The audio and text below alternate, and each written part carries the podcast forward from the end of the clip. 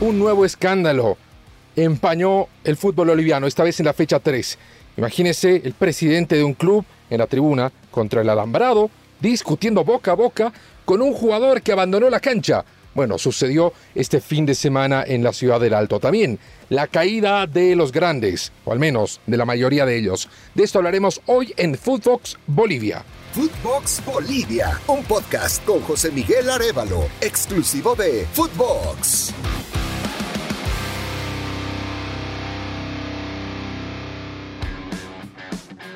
Los saluda José Miguel Arevalo para narrarles lo que ha ocurrido en este controvertido, polémico fútbol boliviano que siempre, siempre nos deja algo de qué hablar fuera de las canchas.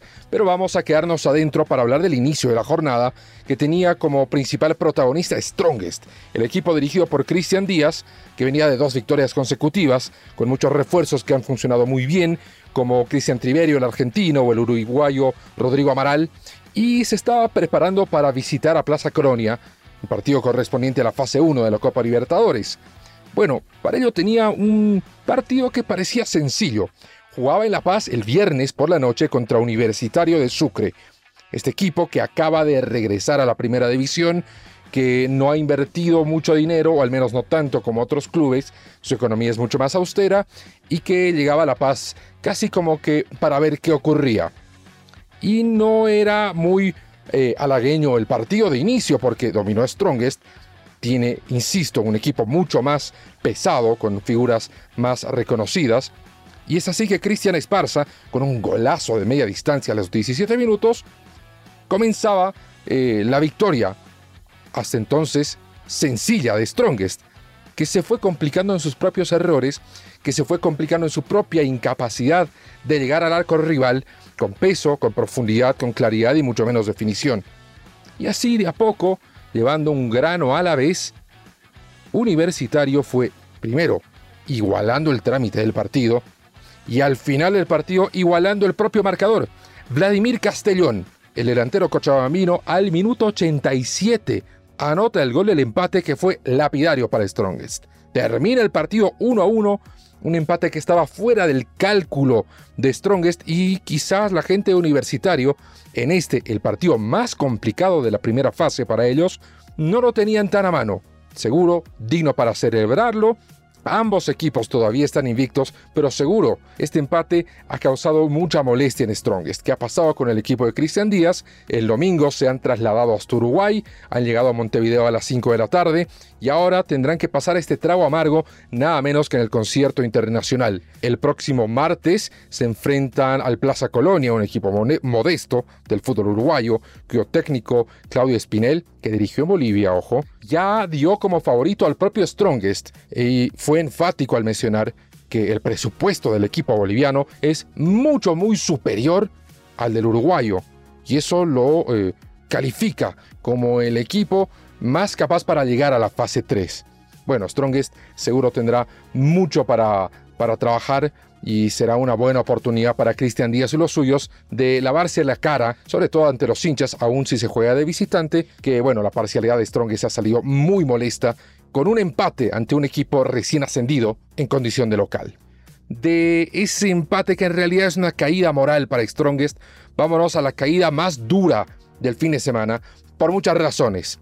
Y se produjo en la ciudad del Alto, en el estadio municipal de Villa Ingenio, donde juega Olo Reddy, el subcampeón defensor, recibía a otro equipo modesto, Real Tomayapo de Tarija, un equipo del sur de Bolivia, que está cursando su tercera temporada en Primera División, que suele tener presupuestos bastante austeros, que suele buscar en jugadores de la región más que reforzarse, y este año apostó por Víctor Hugo Andrade, el Copito, que dirigió a Guavirá, que hizo noticia en algún momento por hablar de, Marcelo Gallardo y River Plate. Es un técnico trabajador que eh, no promete mucho, que no promete más allá de lo que sabe que su equipo puede hacer. Y su equipo pudo realmente más allá de las expectativas de propios y extraños. Comenzó el partido entre Always Ready y Tomayapo, y Always Ready, pero no daba pie con bola. No encontraba el arco, llegaba constantemente, sí, tenía pisada en el área también, pero el anotar el gol le parecía algo imposible. Se encontró con postes, con, eh, cruces de rivales y hasta de jugadores del propio equipo que desviaban la pelota y hasta se encontró con la mano de un jugador. Sergio Adrián desvió una pelota con la mano a vista y paciencia de todo el mundo, menos del árbitro Álvaro Campos que tuvo una actuación realmente reprobable. Hasta el minuto 68, que en una de jugada no eh, necesariamente peligrosa, Mauricio Chactur, de Real Tomayapo, anota el primero, y el que sería el único gol del partido, para dejar en silencio el estadio de Villa Ingenio y sorprender a propios y extraños, insisto en esto, porque Always Ready prácticamente no pierde en casa. Ya el empate de hace algunos días contra Royal Party había causado demasiada eh, molestia. Una derrota ante un equipo todavía menos laureado, sí parecía ser eh, lo peor que le podía pasar. Hasta ese momento.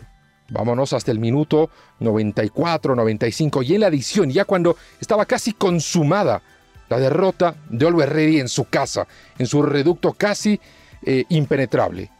Una discusión sacó a todos de su lugar.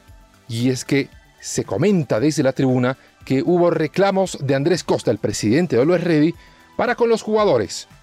¿Y qué pasó? Que uno de los jugadores, Marcos Riquelme, no vio mejor alternativa que abandonar sus funciones, irse directamente hasta la alambrada y discutir boca a boca con Andrés Costa. Y este es el momento en el que dejamos de lado el fútbol para hablar de las perlas que deja el fútbol boliviano y obviamente las deja fuera de la cancha.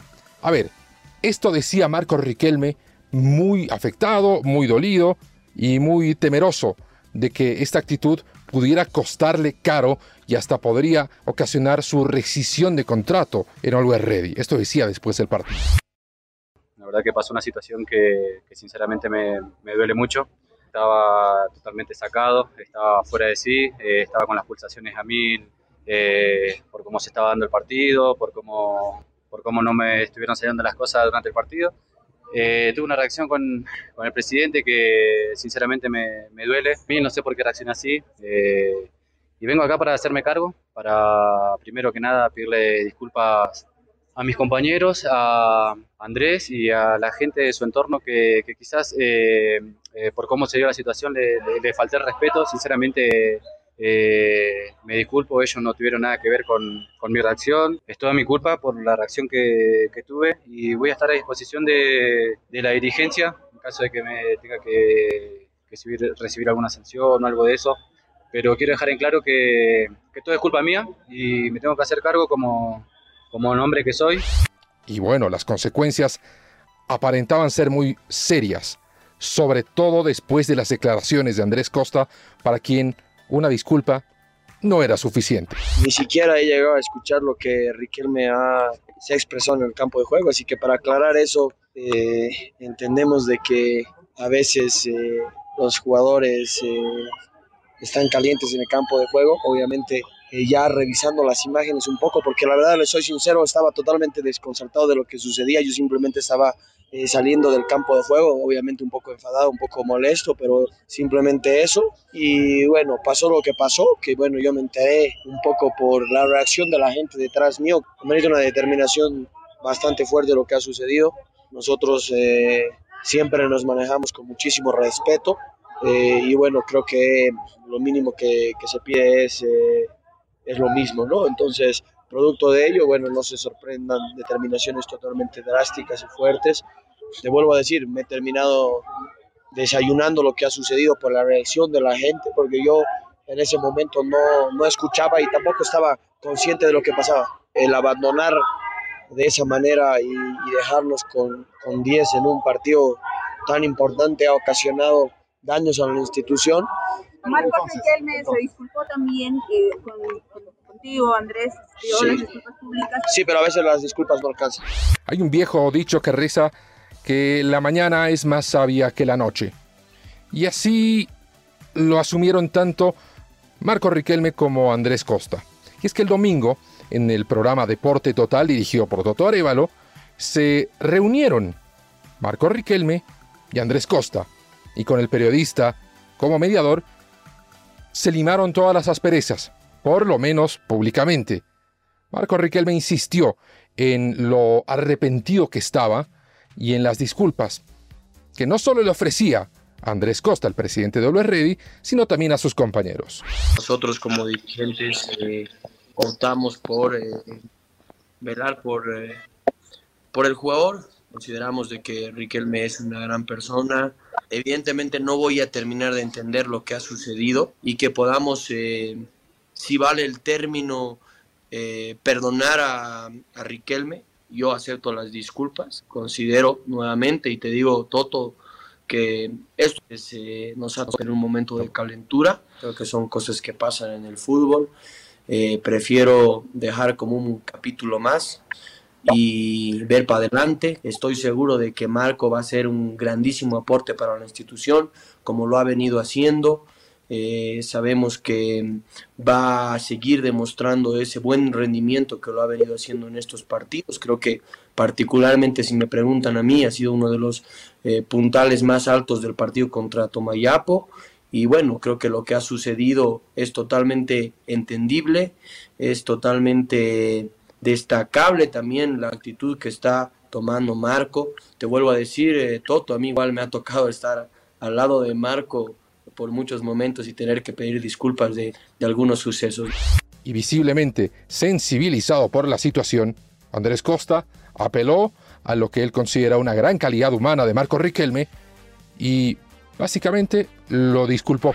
Eh, le dije a mis compañeros que, que, si yo era que si yo tenía que, dar un paso al costado para no perjudicar a ellos, obviamente en caso de que la dirigencia tome una decisión eh, de esas, eh, yo lo iba a hacer porque, bueno, se lo dije ayer Andrés, eh, personalmente no, no vine a joderle la vida a nadie, no vine a joderle la, la, vida al club, a la gente, a mis compañeros. Yo, Andrés, obviamente soy, antes, que, antes de ser un jugador, soy una persona y, y, te vuelvo a pedir disculpas eh, porque estaba totalmente sacado, sinceramente. No tuvieron nada que ver eh, ni, ni, vos ni tu entorno eh, y no sé por qué estuve así. Obviamente está en ustedes el aceptar las disculpas o no.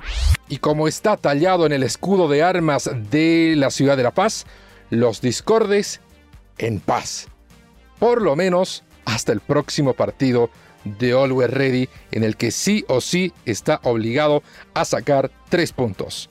A propósito de obligaciones, el campeón defensor independiente de Sucre recibía en casa a Bolívar, dirigido por Sago, que optó por un equipo netamente boliviano, sin extranjeros y con muchos juveniles. El partido no fue bueno, fue chato, fue trabado, fue hasta lento, pero tuvo alguna que otra emoción. La más importante, al minuto 90, Eric Correa, el nene, para Independiente, anota el único gol. El colombiano celebró y le dio tres puntos muy importantes Independiente y algo de incomodidad a Bolívar, que este próximo miércoles recibirá a la Universidad Católica de Ecuador por la fase 2 de la Copa Libertadores de América así como para Strongest, era importante para Bolívar encarar este partido con el ánimo de haber sumado de a tres, o al menos un punto fuera de casa. Pero considerando que se guardó sus mejores fichas, Sago quizás no tenga muchos problemas para dormir por la noche. El líder del grupo A del fútbol boliviano es Strongest junto a Universitario. Ambos han ganado un partido, han ganado dos partidos y han empatado el tercero. Los sigue Oriente Petrolero con seis unidades. En el grupo B, pese a haber caído derrotado, Bolívar es líder con 6 unidades, le sigue el sorprendente Tomayapo con 5 y Always Ready con 4, al igual que Independiente y Universitario de Vinto, que dio otra de las grandes sorpresas. Un equipo provinciano de Cochabamba le ganó al gigante de Cochabamba. A Bilserman le derrotó por 2 a 0 en un estadio que no le sienta nada bien a los dirigidos por Miguel Ponce, el chileno, el técnico, ha dicho que ya no quiere jugar más en Sacaba y no ve la hora para que el estadio Félix Capriles, el sudamericano, esté listo para volver a recibir a Wilstermann, que apenas tiene tres puntos y es penúltimo en su serie.